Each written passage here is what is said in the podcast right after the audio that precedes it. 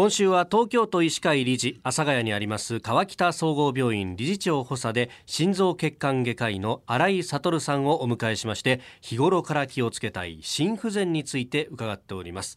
えー、今朝は高齢者の心不全と言いますと、まあ、コマーシャルなどでもよく見かける心臓弁膜症について、うん、まずは先生どんな病気なのか教えていただけますか、はい、心臓には4つお部屋があります、はい、でそれぞれに逆流防止弁がついているんですね。ですから4つあるということになります、はい、大動脈弁僧帽弁肺動脈弁三線弁というそれぞれ名前がついています、はい、でこの逆流防止弁が硬くなって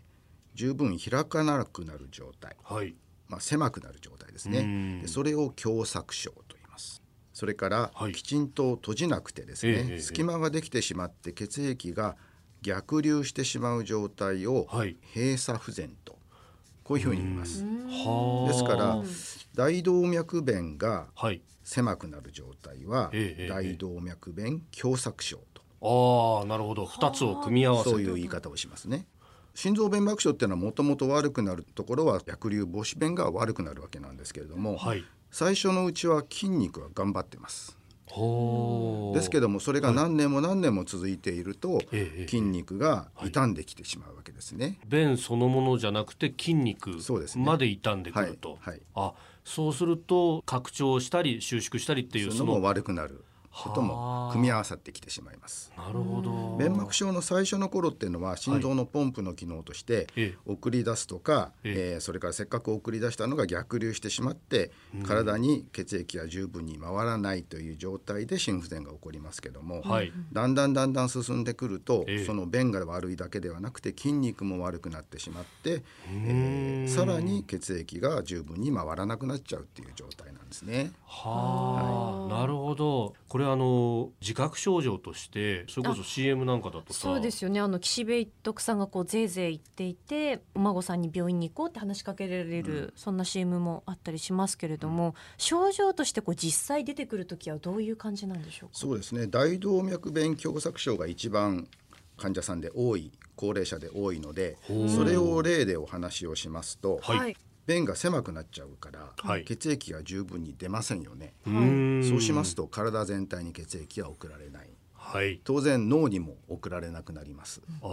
ですから、はい、失神してしまうことがあります。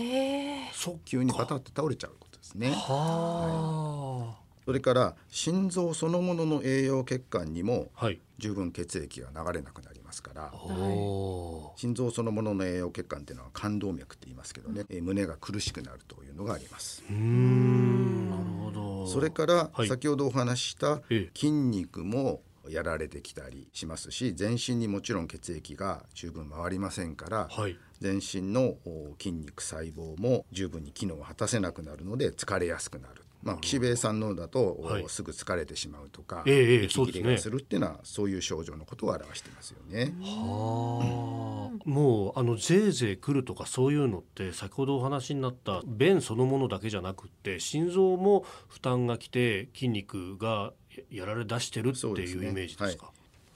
まあこれそうやって重症化していった場合っていうのはお薬でとかいうわけじゃなくて手術とかも必要になってくるわけですよね。そうですね。この大動脈弁狭窄症っていうのはですね、はい、一旦症状が起きると、ええ、その後進むのが非常に早い病気なんですね。あ、そうなんですか。はいでこの失神が起きてしまった人とか、はい、胸痛が起きてしまった人それから心不全の症状が起きてしまった人っていうので、はい、もう数年でですねどんどんどんどん病気が進んで放っておくと亡くなってしまうという症状が出たら急がなくちゃいけないすぐにでも病院に行かない状態ですね。はあ、なるほど。まあいずれにせよまずは急いで病院に行かないとと。いうことになるわけですね。そうですね。はい。だですから岸辺さんのような症状が出た時は、はい、なるべく早く病院に行って、えー、検査をしてもらうということが必要だと思います。なるほど。はい、日頃から気をつけたい心不全明日も川北総合病院心臓血管外科医師の小新井悟さんに伺ってまいります先生明日もよろしくお願いしますよろしくお願いします